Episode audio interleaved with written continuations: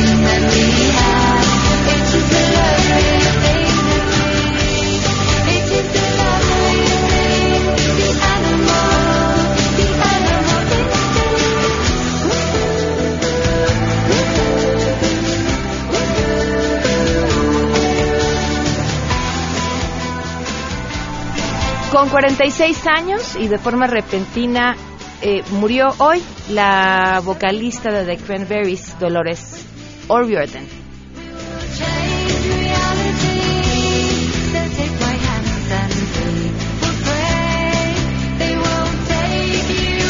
Gracias por acompañarnos en este lunes 15 de enero del 2018, por arrancar la semana con nosotros. Soy Pamela Cerdeira, les doy la bienvenida, los invito a que se queden aquí hasta la una de la tarde bueno, aquí en este programa, pero en esta estación, pues prácticamente todo el día hay contenido interesante, importante, eh, para que nos acompañen siempre. El teléfono en cabina 5166125, el número de WhatsApp 55 33 32 95 85. Me da muchísimo gusto poderlos saludar a través del WhatsApp.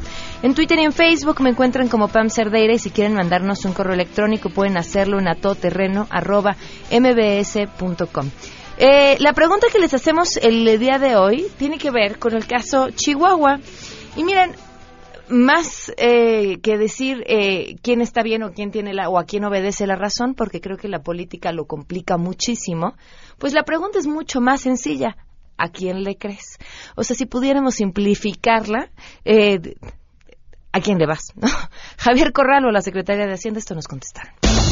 Queremos conocer tu opinión a todo terreno.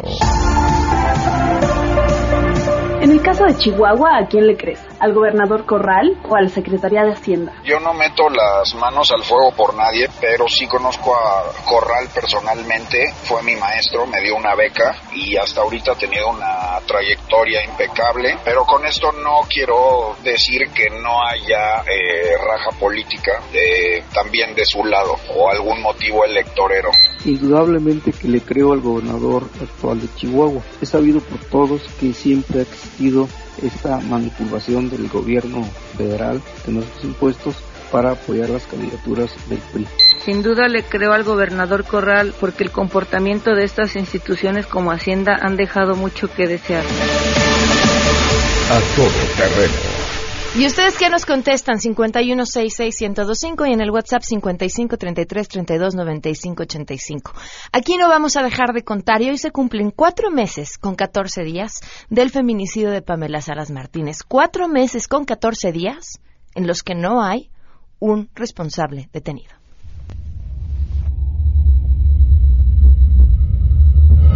Alrededor de las 8 de la noche del día sábado tocan a mi puerta nosotros vivimos en Calzada de las Bombas, número 42. Tocan a mi puerta y abro y me dicen que buscaban a los papás de Victoria Pamela uno de los oficiales me dijo que necesitaban toda la clase de información sobre Mario San y me dijeron que si yo sabía quién era Mario San, le digo sí, sé que es novio de mi hija y que andaba anda con mi hija, luego pasó algo, entonces empecé a, a tartamudear, me dice no le podemos dar información, pero necesitamos saber toda clase de información de Mario Sáenz, a qué se dedica, dónde lo podemos ubicar, este, quién es, este, su domicilio de su casa, este, sus tiendas. Apunta dónde van a tienen que ir y ya nos dieron a dónde tenemos que ir al, ministerio que teníamos que acudir. Ahí empezó mi tormento, mi pesadilla. Porque ahí me dijeron, cuando yo fui ahí me dijeron que mi hija estaba muerta. Victoria, pues nada. Cuatro meses, catorce días sin que haya un detenido responsable de este feminicidio. Y lo que eso quiere decir para todas las mujeres que hoy pueden estar corriendo peligro. Cuatro meses con 14 días del feminicidio de Pamela Salas Martínez. Vamos con la información. Saludo a mi compañero René Cruz. La Comisión Nacional de Derechos Humanos condenó el homicidio del periodista Carlos Domínguez registrado el sábado en Nuevo Laredo, Tamaulipas, cuando hombres armados le dispararon mientras conducía su vehículo junto a su hija. Indicó que personal del organismo sostuvo comunicación con familiares de la víctima, a quienes ofreció su solidaridad y respaldo. Asimismo, visitadores adjuntos se trasladaron a la ciudad de Nuevo Laredo, donde realizarán las primeras diligencias con las autoridades locales. La CNDH solicitó al gobierno de Tamaulipas medidas cautelares a fin de proteger a los familiares del periodista y ofrecer la contención emocional que requieran ante estos lamentables hechos. Agregó que con el asesinato de Carlos Domínguez suman ya 131 periodistas asesinados en México desde el año 2000 y Tamaulipas ocupa, junto con Oaxaca, el segundo lugar en homicidios de periodistas con 15 casos registrados, solo superados por Veracruz, este último con 21 periodistas asesinados. Informó René Cruz González. La Universidad Nacional Autónoma de México auditará las tecnologías de información y comunicación para el programa de resultados electorales preliminares, el PREP, que utilizará el Instituto Nacional Electoral en los comicios federales del 2018. La UNAM realizará diversas pruebas sobre el sistema informático y la infraestructura tecnológica del PREP, en donde se podrá consultar el avance de los resultados preliminares no definitivos de los comicios en los que se elegirá la presidencia de la República, 128 senadurías y 500 diputaciones federales. En la revisión se realizarán pruebas funcionales de caja negra para validar que el sistema informático del PREP federal presente la información e imágenes de las actas de escrutinio y cómputo que se van a capturar en el día de la elección, el primero de julio próximo, antes de que empiece a operar el PREP federal. La UNAM verificará que el sistema corresponda al auditado y que su base de datos no contenga resultados preliminares. Informó Rocío Méndez. El gobierno de la Ciudad de México aseguró que son cinco las delegaciones quienes reportaron alerta roja por tener temperaturas bajo cero y el restante está en alerta naranja por registrar temperaturas no mayores a 3 grados centígrados. En el reporte diario de acciones por el sismo, el jefe de gobierno Miguel Ángel Mancera alertó que continúa el pronóstico de bajas temperaturas para esta semana, por lo que pidió que ante cualquier eventualidad se llame a Locatel al 5658 1111 o bien al número de emergencia 911 la Secretaría de Protección Civil nos reporta la activación de la alerta roja. Tuvimos activación de alerta roja por eh, temperaturas que estuvieron entre menos 4 y menos 1 en Álvaro Obregón, Coajimalpa, Magdalena Contreras, Milpalta, Tláhuac y Tlalpan. Todos los servicios y todo, todas las brigadas estuvieron muy pendientes atendiendo todas las llamadas que se requirieron. De la misma manera tuvimos alerta naranja es decir, de 0 a 3 grados en las restantes delegaciones. Hoy esperamos que haya un ligero ascenso de temperatura, pero el pronóstico sigue siendo de temperaturas bajas, por lo que hacemos otra vez un llamado a fin de que el eh, número de locatel esté presente. El jefe de gobierno indicó que hasta el momento han repartido 54 mil cobijas, 8 mil kits de invierno y 173 mil cenas calientes. Reportó Ernestina Álvarez Quiche.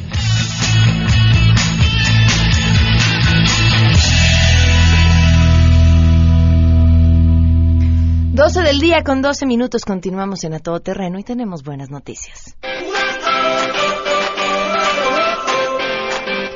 Angélica Melino, la portadora de Buenas Noticias. Te saludamos con muchísimo gusto, Angélica. Buenas tardes. Pamela, muy buenas tardes. También con el gusto de saludarte y a los amables radioescuchas. Es cierto, hay muy buenas noticias por parte de la Secretaría de Salud se está informando que se está aplicando con mucho éxito un tratamiento contra el cáncer en el caso de niños y es una quimioterapia intraarterial que implica una mínima invasión al cuerpo del paciente. Está siendo aplicado este tratamiento por especialistas del Hospital Juárez de México en casos de cáncer en hueso de niños. Al respecto habló el jefe del Servicio de Radiología Vascular del Hospital Juárez de México, el doctor Agustín Rodríguez. Vamos a escucharlo. Es una reducción del tumor del 100%.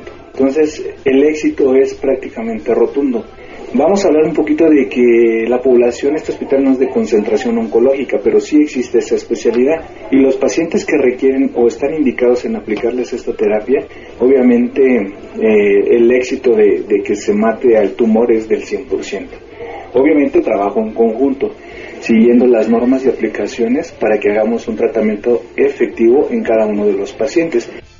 El doctor Rodríguez Las Pamela detalló que este tratamiento está funcionando de manera exitosa debido a que esta quimioterapia llega directamente al tumor y evita que las células cancerígenas se puedan diseminar a algunas otras partes del cuerpo. Subrayó que el éxito de este em, tratamiento depende de dos cosas, de la condición del paciente y también de que este, eh, este mal en los pequeños, en los niños, sea detectado adecuadamente con un previo diagnóstico médico. Esta técnica, explicó, implica la introducción de un agente quimioterapéutico a través de un catéter conectado directamente a la arteria que nutre el tumor y en este procedimiento participan expertos en esta materia, por lo que los resultados están siendo realmente exitosos. Pamela, es la información que te tengo. Angélica, muchísimas gracias, muy buenas tardes. Hasta luego. Hasta luego. Vamos a una pausa y continuamos a todo terreno. Más adelante A Todo Terreno. La mesa de ciudadanos, ¿cómo vamos en este caminito a las elecciones del 2018? Y que Andrés les dice que lo contraten y les explica que se tardó 14 años en terminar su carrera. Si tienes un caso para compartir, escribe a todoterreno.mbs.com. Pamela Cerdeira es a todo terreno. En un momento continuamos. Pamela Cerdeira está de regreso en A Todo Terreno. Únete a nuestra comunidad en facebook.com, diagonal Pam Cerdeira. Continuamos. Vamos a explorar todas las posibilidades, desde decretar una amnistía, eh, escuchando también a las víctimas. No queremos que México siga padeciendo a ese PRI corrupto, a ese PRI corruptor que ha resultado además ineficaz. Y que Andrés les dice que lo contraten y les explica que se tardó 14 años en terminar su carrera. Y les dice que lleva 12 años sin trabajar. ¿Ustedes lo escogerían para que fuera su presidente?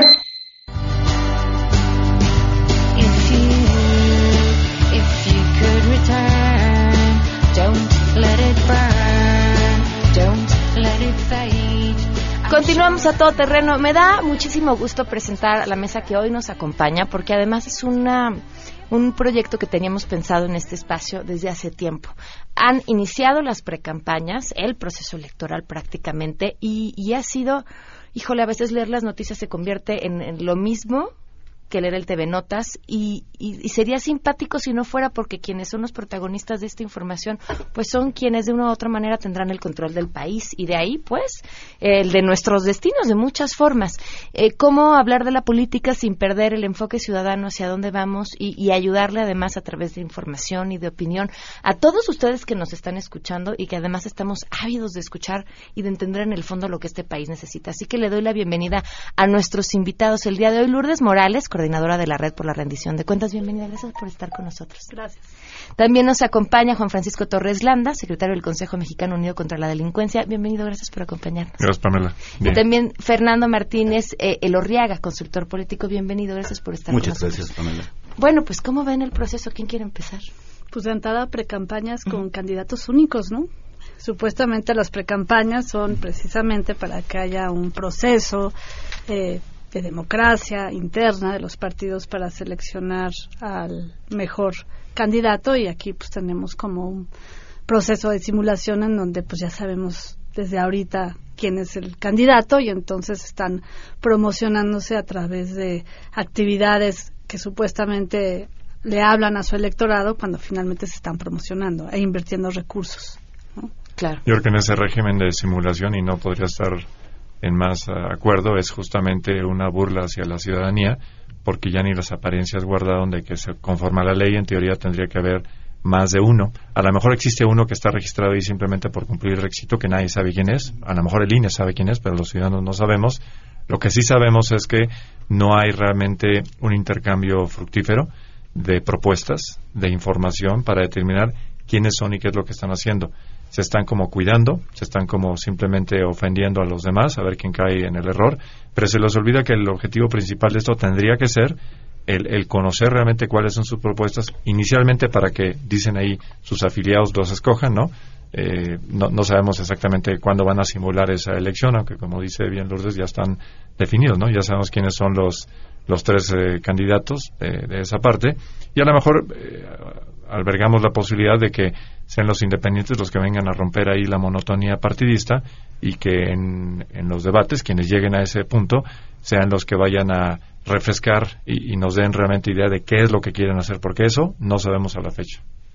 Sí, me parece que es lamentable que estos partidos políticos, estos candidatos o precandidatos, llamémosle así, le estén apostando a un distanciamiento con la ciudadanía, ¿no? Me parece que son eh, esto es una probada, es muy preocupante porque todavía estamos en una etapa de precampañas, es decir, ni siquiera han, comenzado las, las, campañas propiamente y sí lo que estamos viendo es un, es un discurso de bajo nivel.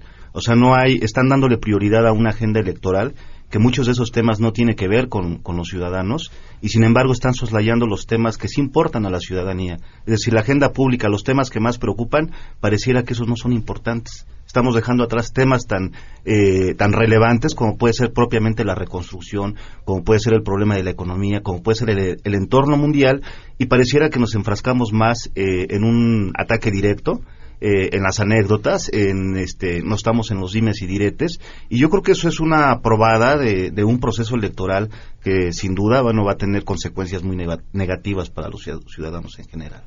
Bueno, ¿y les parece que las tienen? O sea, ven que en el fondo, ahorita porque se tienen que cuidar, ya lo mencionabas, pero ¿existe esa intención por generar esa propuesta o por saber qué podría ser cualquiera de ellos una vez que llegara al poder? Pues aquí, por ejemplo, eh, estuve revisando las propuestas que han sido públicas sobre combate a la corrupción, que sin duda va a ser pues uno de los temas de agenda por obvias razones. No, no que sea eh, el único tema que importa eh, actualmente, porque también están la inseguridad, la, estabilidad económica, pero por lo menos, eh, por fortuna, el tema del combate a la corrupción, pues ahorita ocupa un espacio ah, muy importante en la agenda pública. Y entonces es curioso porque pareciera que los candidatos no se han enterado de que hubo reformas y que hay cuestiones que ya están por ley y que se tienen que cumplir. Por ejemplo, veamos las propuestas de eh, Ricardo Anaya, de la coalición por México al frente, ¿no? Eh, dentro, de sus propuestas está eh, la campaña nacional en favor del establecimiento del Estado de Derecho y el combate a la, impunidad. una campaña. Eso, la verdad, no sé ustedes, pero no, no entiendo bien a qué se refiere. Fortalecer el sistema nacional anticorrupción. Vaya, más que fortalecerlo, pues hay que echarlo a andar. Ponerlo en marcha. Ahorita hay nombramientos que por desacuerdos político-partidistas eh, no han logrado concluirse, entre ellos la Auditoría Superior de la Federación, que quedó en stand-by, este nombramiento que es fundamental para el combate a la corrupción.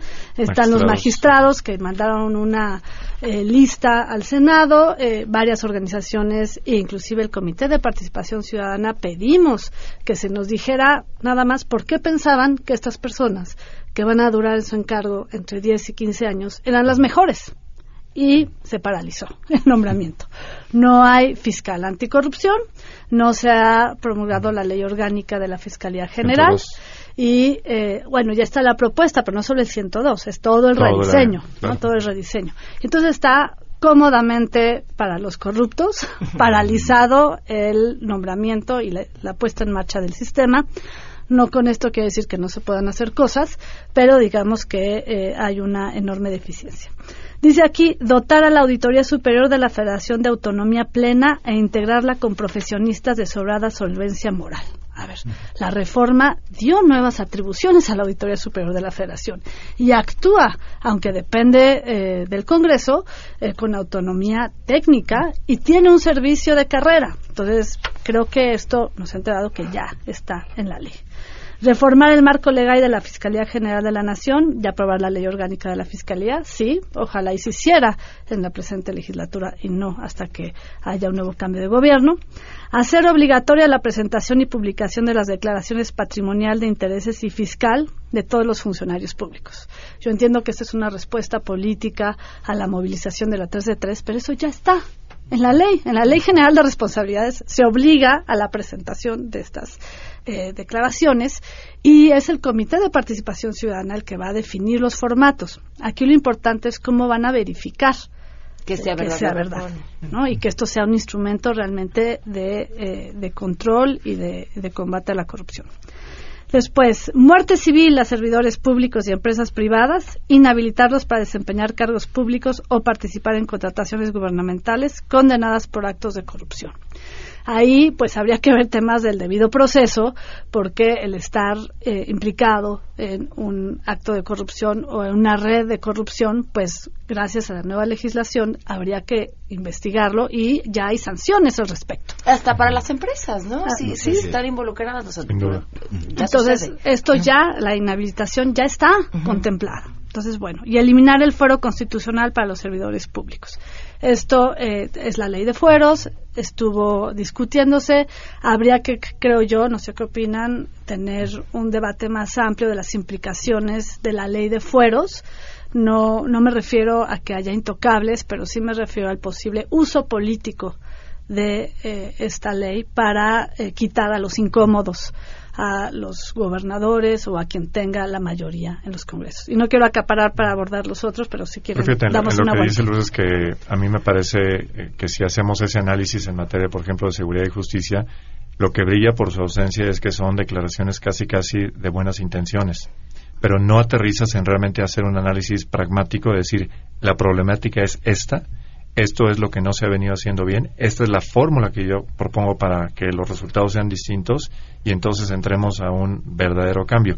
Parecería ser que prefieren vivir en el mundo de la simulación, en el cual como que simulo que hay candidatos, como que simulo que esto es un proceso abierto, simulo que realmente hubo una democracia que fue la que de- determinó quiénes son los eh, actuales precandidatos, léase candidatos finales, y en estos temas, insisto, no hay un aterrizaje de fondo. Es como dicen los americanos, no quieren hablar de los elefantes en el cuarto, ¿no? O sea, claramente hay problemas fundamentales en el país como es eh, temas de corrupción, inseguridad y justicia, eh, inequidad, etcétera, eh, falta de movilidad social y, y en eso no, no estamos entrando.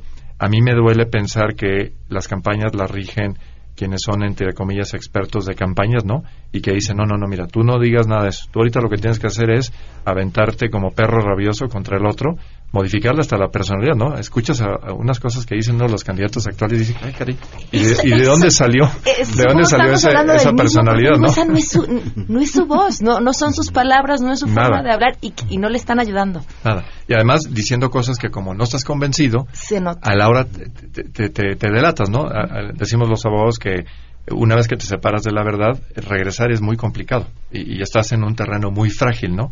Este, ahora sí que ni con todo terreno la libras. Sí, estás, sí, claro. estás realmente en un problema y, y- y no vemos que realmente los elefantes en el cuarto, que todos los vemos, nadie, nadie se está dirigiendo co- contra ellos. Decir, oye, vamos a resolver y yo quiero ver esto, quiero ver el otro. Hablando del candidato oficialista, pues se tendría que desmarcar de la actual administración. Mientras no haga eso, por más que ataque a los demás, su credibilidad no va a, ser- no va a subir. Una pregunta ahí, ¿cómo te vas a desmarcar de un gobierno del cual formaste parte? Ese es el, ese es el gran problema de, de sentirse ciudadano independiente. Si no da esa imagen y lo convierte en una realidad, no sabemos cómo lo va a lograr. Lo mismo eh, Anaya, pues va a decir, oye, yo fui parte de un esquema democrático, pues que nos explique cómo estuvo la democracia, porque lo que creo que tiene en su sala es una serie de trofeos, ¿no? Eh, hablando de, de la experiencia de casa, ¿no? Una serie de trofeos con, con muchas cabezas ahí colgadas. Y pues el López Obrador pues tiene un, un dedito flamígero, ¿no? Este que, que decide el destino nacional, cosa que también es, es altamente preocupante. Sí, yo, yo creo que desde la, desde la, diría yo, de- desde que se seleccionan los precandidatos, digo, nos queda claro que hay procesos antidemocráticos en todo nuestro sistema político. Y me parece que eso es lamentable, ¿no? Que todos los partidos de un estilo, de otro estilo, pero caen finalmente en que no existe, no hay un ciudadano que diga, bueno, yo participé en ver quién es, quién es el mejor perfil, qué es lo que me ofrece. Y yo creo que más que desmarcarse, digo, finalmente siguen en un lugar de comodidad donde dicen, bueno, se van a disputar más de tre- 3.200 cargos, ¿no? No importa, tenemos un presupuesto de cerca de 7 mil millones de pesos. O sea, pareciera que lo que estamos viendo son, con estos 11 millones de spots, vamos a dar algunas frases acabadas que al ciudadano supuestamente le, le lleguen, pero realmente lo que se deja afuera es toda la agenda, ¿no? O sea, tenemos una serie de problemas que, como bien dice aquí Lourdes, están en la congeladora. O sea, tenemos ya leyes que ya habían sido aparentemente aprobadas y que estamos ahorita detenidos por falta de nombramientos, estamos detenidos porque los partidos finalmente quieren tener presencia en los órganos propiamente ciudadanos. ¿no? O sea, hay un interés ahí por no, no soltar ningún espacio para la ciudadanía, ¿no? Hemos tenido coaliciones que inclusive en un inicio le han llamado Frente Ciudadano y dice, bueno, ¿dónde están los ciudadanos, no? Bueno, mejor le cambiamos el, nombre para que, bueno, suene, suene mejor, pero al final de cuentas no se están discutiendo los temas. Ahorita creo que en México en particular, arrancando el año, estamos atravesando temas muy delicados. Tenemos una eh, inflación que ya nos rebasó, tenemos ya una inflación del 6.77%, tenemos este pro- el problema de la gasolina que todavía para los ciudadanos sigue, sigue representando un golpe fuerte y pareciera que no hay propuestas, ¿no? O sea, solamente se enuncia el qué voy a hacer, pero no el cómo. O sea, yo voy a, voy a combatir la corrupción, sí, pero ¿cómo? O sea, simplemente pareciera que nos quedamos con frases cortas, acabadas, como si el ciudadano con ello pudiera decir ya se va a resolver eh, mi futuro, ¿no? Pero no hay un debate de altura y eso es preocupante porque si comenzamos en un nivel bajo con ciertas anécdotas, lo que vamos a terminar es con, es con un proceso electoral con, con conflictos postelectorales donde la violencia inclusive puede ser eh, un, este, un indicador ahí también. O sea, sí podemos eh, prever una serie de elementos que si desde este momento no hay una reflexión, una conciencia profunda de verdaderamente abordar los temas de la ciudadanía, digo, lo que vamos a ver son este, situaciones de violencia porque además para, para mala suerte, o no sé si sea mala suerte, pero sí tenemos una, una elección muy cerrada. O sea, tenemos tres este, coaliciones que las tres tienen posibilidades reales de llegar al poder. Digo, no, no quiero hacer menos a los candidatos independientes. Yo sé que eh, por ahí hay quienes señalan que no van a rebasar el techo del, del 10%. Ojalá que no sea así. Ojalá que sean actores que también participen ampliamente porque me parece que lo que hace falta aquí es un debate y un debate de alto. Vamos a hacer una pausa y continuamos. Queremos conocer tus historias. Comunícate al 5166-1025. Pamela Cerdeira. A todo terreno. Donde la noticia eres tú. Volvemos. Pamela Cerdeira regresa con más en A todo terreno. Donde la noticia eres tú. Marca el 5166-1025.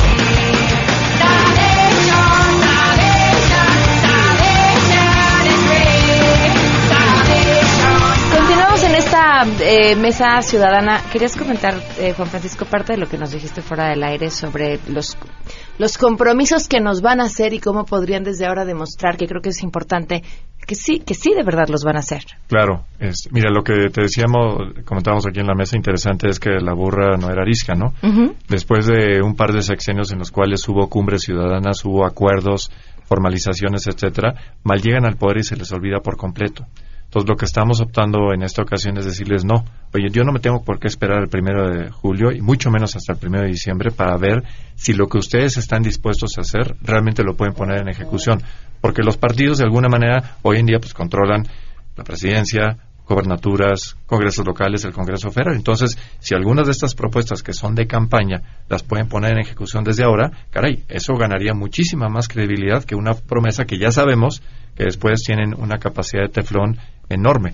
Entonces, a nosotros nos gustaría, por ejemplo, en materia de seguridad y justicia, oye, estos nombramientos que están pendientes, el fiscal anticorrupción, la reforma del 102, la ley orgánica de la fiscalía, ¿por qué nos tenemos que esperar al siguiente periodo legislativo? Tienen ahorita muchos meses de trabajo que no creo que tengan cosas más importantes que hacer, salvo algunos que estén buscando fuero y algunos que estén buscando colocarse en algún otro lugar, etcétera. Oye, pero una agenda seria tendría que tendría que promoverse. Marta Tagle, que regresó ahora al Senado, propuso una agenda ciudadana estuvimos ahí con ella en el Senado, lo curioso es que no había un solo senador más, ni uno.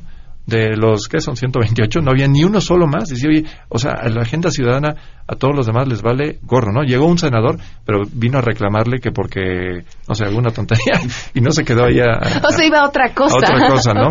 Entonces, yo, yo creo que la ciudadanía eh, eh, merece un trato mucho más serio, mucho más eh, de impacto, y con más realidades. Ya estamos cansados de que los funcionarios se midan en función de acciones. No, los ciudadanos queremos resultados, no acciones. No que me digan en qué se gastaron el dinero, que dicho sea paso sí nos interesa.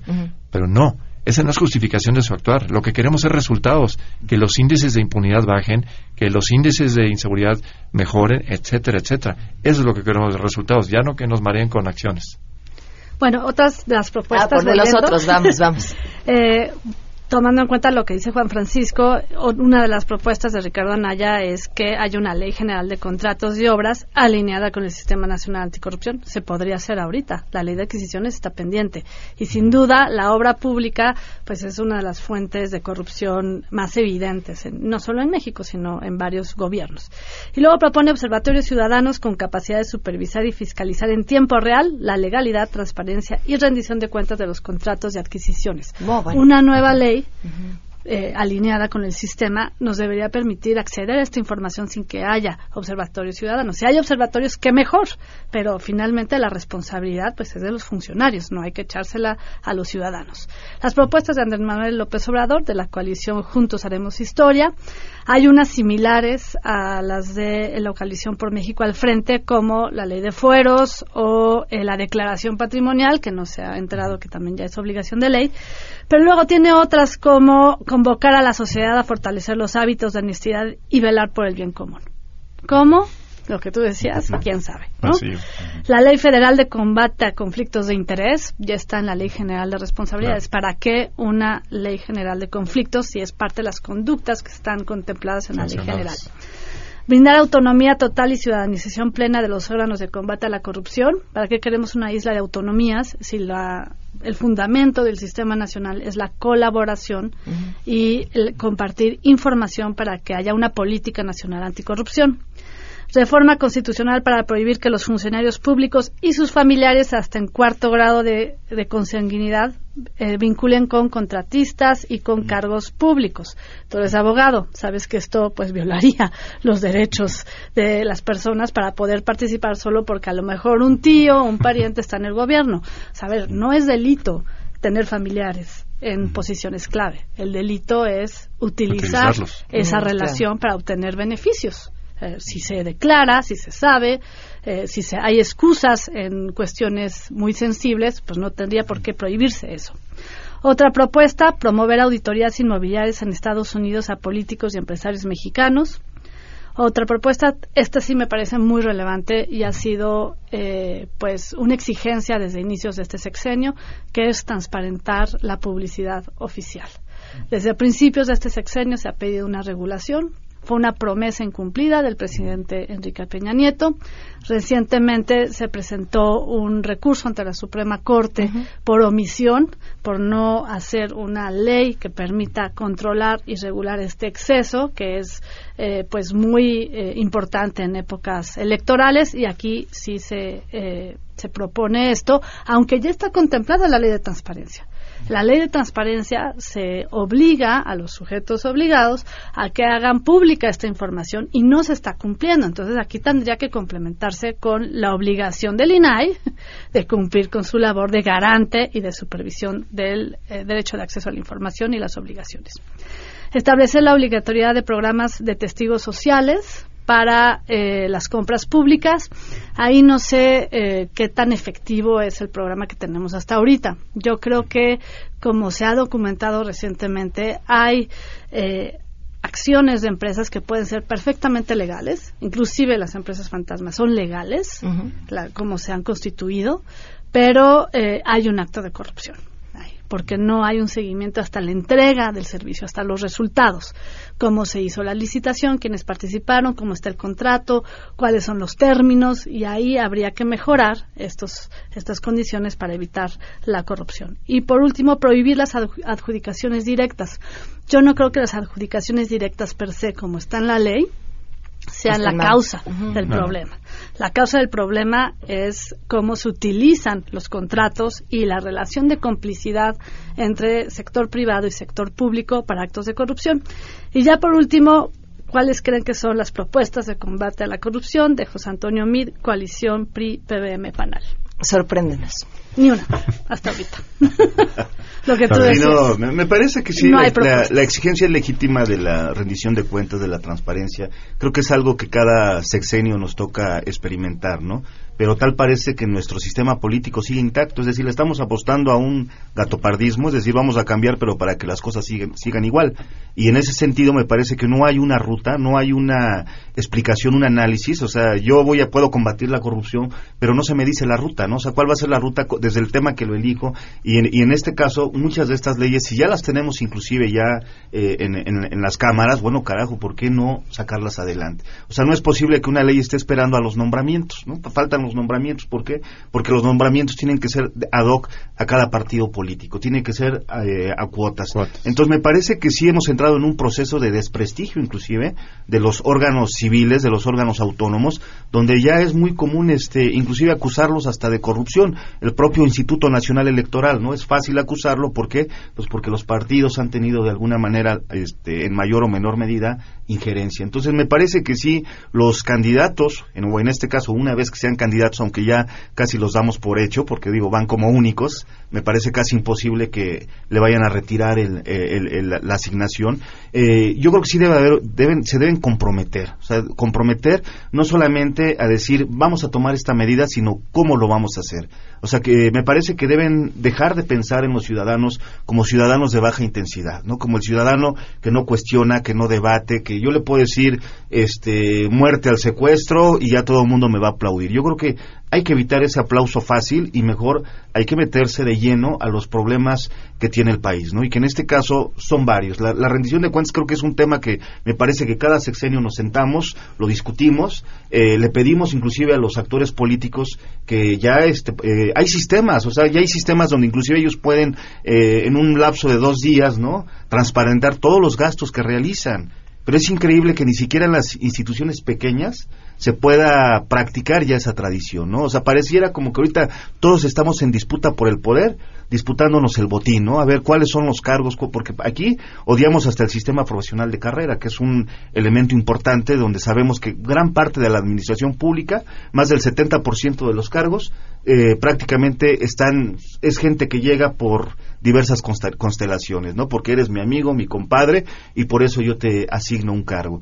Y yo creo que sí es importante que los ciudadanos cada vez demandamos, digo, con mayor seriedad, ¿verdad? No solamente eh, que nos digan cuáles son eh, sus respuestas para sus propuestas para resolver problemas, pero que nos den la ruta a seguir, ¿no? no que no se quede en ese eslogan corto y, y cómodo que después, como dice aquí este Juan Francisco. que bueno, son compromisos que finalmente no signan después, no se les olvida, los invitan a los foros y después ya me olvidé de ti, ¿no? Para cerrar, Juan Francisco. Pues mira, uno de los temas que para nosotros es eh, fundamental en esto es política de drogas. Y cerrando el año más violento en la historia reciente del país, octubre, el mes más violento en la historia del país, nosotros citamos que desde la época revolucionaria no habíamos tenido tantos muertos. Tienes un incremento en índice de mortandad, eh, número de homicidios por cada 100.000 habitantes, que en algunos estados, varios de ellos, te coloca por encima de niveles de lo que está vigente en Siria, Irak o Afganistán. Se dice fácil, pero esos son países que están en una conflagración declarada. Nosotros no hemos llegado a ese tema a pesar de que hemos reclamado ya durante muchos años que en muchos lugares la suspensión de garantías podría bien ser uno de los mecanismos para tratar de encontrar un orden. Tamaulipas, Guerrero, Morelos, eh, crecientemente, por ejemplo, ahora Nayarit, Colima, Colima, una explosión de violencia brutal. Y claro que el problema es multifactorial, pero uno de los ingredientes que sin duda tiene mucho que ver en esto es la política de drogas. Y antes nos decían, no, es que no podemos hacer nada porque hasta que Estados Unidos no haga algo al respecto o los demás países, nosotros no podemos ni movernos. Cuando ya vemos que en Estados Unidos hay más de 30 estados en los cuales para uno o para otro propósito la marihuana ya es de, de uso, digamos, directo, eh, la sexta economía mundial, eh, California, ya lo es, a partir de ese primer enero ya es totalmente lícito, entonces alguien que está en Tijuana cruza San Isidro, puede hacer uso sin ningún problema, medicinal, terapéutico o personal, y si regresa y cruza la frontera lo metemos 10 años a la cárcel a esa persona. En el fondo lo que estamos haciendo es que estamos empoderando a las bandas de delincuencia organizada, les estamos otorgando ese botín económico en aras de qué? De nada, porque no hemos, no hemos obtenido un solo resultado. Hablando de acciones y resultados, en 20 años hemos incrementado el gasto de seguridad pública en más de 900% y no hemos obtenido un solo resultado favorable. Entonces, ¿cómo es posible que alguien trate de sostener la vigencia de una política que es desastrosa? Y sin embargo, no se atreve ninguno, ninguno de los actuales candidatos a proponer algo serio sobre la materia. Y quienes son los detractores eh, citan puras estupideces porque ninguno de los datos duros, por ejemplo, lo que está pasando en Estados Unidos, apoya que la crisis en salud, que la crisis en consumo, etcétera, no es cierto. Los datos duros dicen exactamente lo contrario. Los índices bajan, el consumo baja, eliminas el factor de prohibición, baja el poderío de la delincuencia organizada porque ya no tiene un mercado cautivo, etcétera. Entonces no entendemos una de dos, o son increíblemente estúpidos, o son cómplices o socios de la delincuencia. No hay de otra, porque de veras los datos son tan eh, abrumadores que solamente entiendes que nuestros políticos son eso, o son cómplices de la delincuencia o son francamente eh, ignorantes de todo lo que pasa a su alrededor. Les agradezco muchísimo a los tres que nos hayan acompañado el día de hoy. Saben que la invitación está abierta todos los lunes y, y de verdad creo que es un, híjole, un respiro para todos los que buscamos tratar de entender este caos que está sucediendo y algo, no sé quién le robó las palabras, pero, pero no perder el nivel de la discusión, que creo que es bien importante. Muchísimas gracias. Gracias, gracias. Gracias. gracias. Vamos a una pausa, volvemos. Pamela Cerdeira es a todo terreno. Síguenos en Twitter, arroba Pam Cerdeira. Regresamos. Estamos de regreso. Síguenos en Twitter, arroba Pam Cerdeira, todo terreno, donde la noticia eres tú. Continuamos.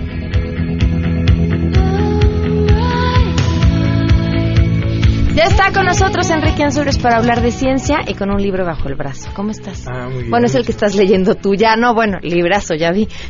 Bienvenido. Sí, muchas gracias, Pamela. Pues traigo un, un tema bastante este, interesante que se refiere a todo, a todo aquello que es la nanociencia.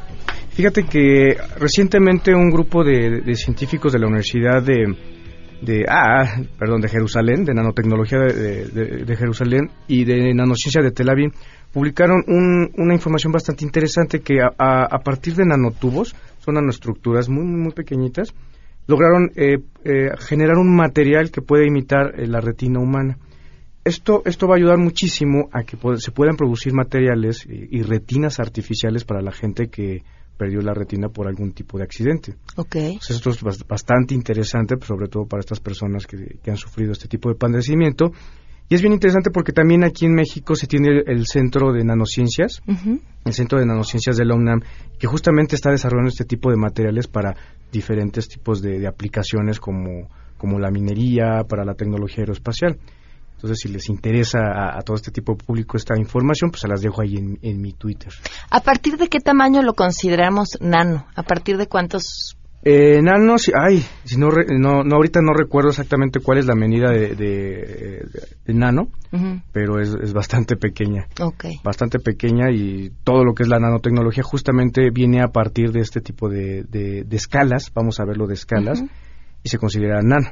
Ok. ¿Cómo ves? Está Muy muy, muy interesante. Tu Twitter para que puedan Mi ver Twitter es arroba Enrique Ansúrez y, y si les interesa toda esta, esta información, pues ahí se las voy a estar dejando. Perfecto. Todo, todo lo maravilloso que es, que es la ciencia. Incluso ahorita hablando de corrupción, estaba leyendo en este momento un artículo que eh, recientemente también eh, investigadores de españoles publicaron un, un resultado y un, y un- un estudio que han, que han hecho sobre un, un desarrollo que puede predecir la corrupción, basado en redes neuronales. Y este tipo de, de- de trabajo dice que han detectado que cuando un, un grupo político permanece más tiempo en, un lugar, es cuando se desarrolla justamente la corrupción. Entonces, imagínate, ya hasta la ciencia te puede predecir dónde va a haber corrupción. Aquí la pregunta es, ¿qué pasaría si aplicamos este tipo de método que están haciendo a México? Hay que invitar a Eduardo Calixto a hablar de corrupción. Creo que puede ser muy interesante. Corrupción y ciencia. Corrupción, ciencia este, y el poder. Porque incluso la- a veces la, la gente piensa que la ciencia está lejos de su vida cotidiana y no. No. realmente está metido en todo y Carl Sagan decía que más que un grupo de conocimientos es una manera de pensar. Yo por eso hago divulgación de la ciencia, porque justamente invito a que la gente reflexione, piense y lo podemos aplicar incluso para ahora que vienen las, las decisiones políticas, tener ese, esa, esa forma de pensar en donde dices, espérate, no me, no me cumpliste, ¿qué está pasando? Es una manera de pensar. Enrique, tu Twitter. Arroba Enrique Ansures y ahí les dejo eh, eh, este interesante artículo sobre la corrupción visto desde el punto de vista de la ciencia. Por favor. Y también para las personas que estén esperando este tipo de desarrollos para recuperar la vista. Muchísimas No, gracias. es un placer. Y ya que hablábamos acerca de, de leer, después de que lean el artículo que les copia Enrique Ansures, les recuerdo el libro del Club de Lectura de A Todo Terreno de este mes. Se llama The Power, es una novela de ciencia ficción escrita por Naomi Alderman. Está buenísima. Apenas pude empezarla el día de ayer y, y- y de verdad, híjole, sí, cumple con esto de estas novelas que ya no puedes soltar, que te quieres dormir más tarde, que estás esperando que te toque cola en el banco para agarrar tu libro, este, algún momento en el que de verdad tengas una hora para ti y, y lo puedas disfrutar. Si ustedes quieren ser parte del club de lectura, se pueden meter a goodreads.com en internet o bajar la aplicación que tiene el mismo nombre, Goodreads. Buscan el grupo a todo terreno y ahí están todas las publicaciones sobre lo que hemos leído y seguiremos leyendo. Nos vamos, gracias por habernos acompañado en a todo terreno. Que tengan un gran inicio de semana. Se quedan en mesa para todos. Soy Pamela Cerdeira.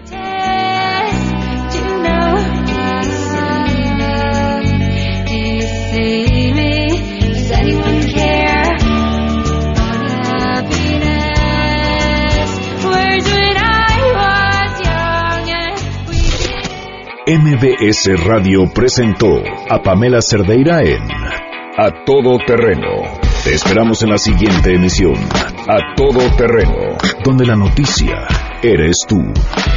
MBS Radio, en entretenimiento, estamos contigo.